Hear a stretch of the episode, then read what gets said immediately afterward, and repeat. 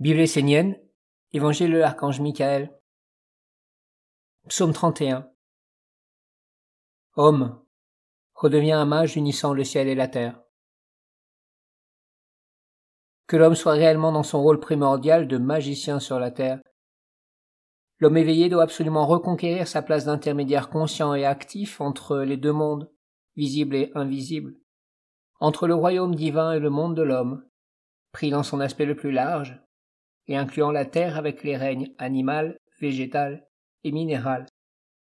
Que l'homme soit conscient de son pouvoir créateur exceptionnel, et qu'il devienne responsable, utile, et prenne enfin en charge l'évolution harmonieuse et saine de l'humanité, de la terre, et de toutes les créatures vivantes qu'elle contient.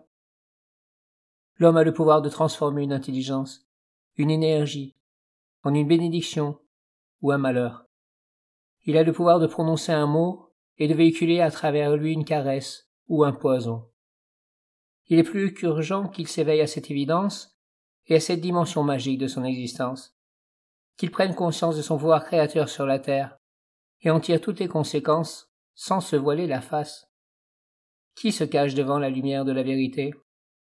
C'est l'homme qui a le pouvoir d'apporter la lumière sur la terre et de réaliser le paradis, ou d'appeler tous les feux de l'enfer et de se mettre au service de l'intelligence sombre devant cette capacité de choix, que l'homme prenne en main sa liberté, sa destinée, qu'il devienne responsable de ses actes, et se consacre à être un instrument, un outil, ou le bout de la main du Père, pour réaliser son enseignement, son royaume, sa volonté sur la terre. Il retrouvera alors sa place dans la hiérarchie de la lumière. Que l'homme arrête d'être orgueilleux et de vouloir accomplir des œuvres uniquement dans le but de récolter une récompense ou d'obtenir un résultat, qu'il soit un pilier sable pour porter le ciel, qu'il soit un calice pur, transparent, impersonnel, pour qu'à travers lui, la lumière de Dieu se reflète, trouve son bonheur, sa plénitude, son accomplissement, jusque dans les profondeurs de la terre. Ainsi il aura réussi sa mission d'incarnation, et pourra être récompensé en ayant une vie terrestre active, utile et pleine.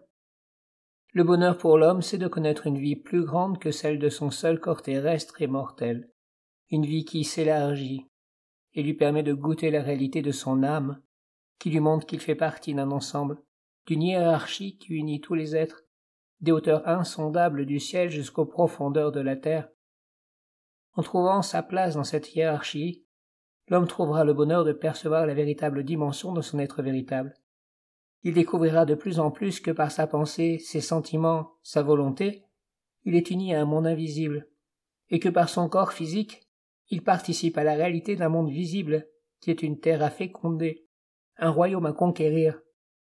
Il vivra alors comme un intermédiaire éveillé entre les deux mondes de la vie et de la mort, de l'infini et du fini, de l'éternité et du devenir.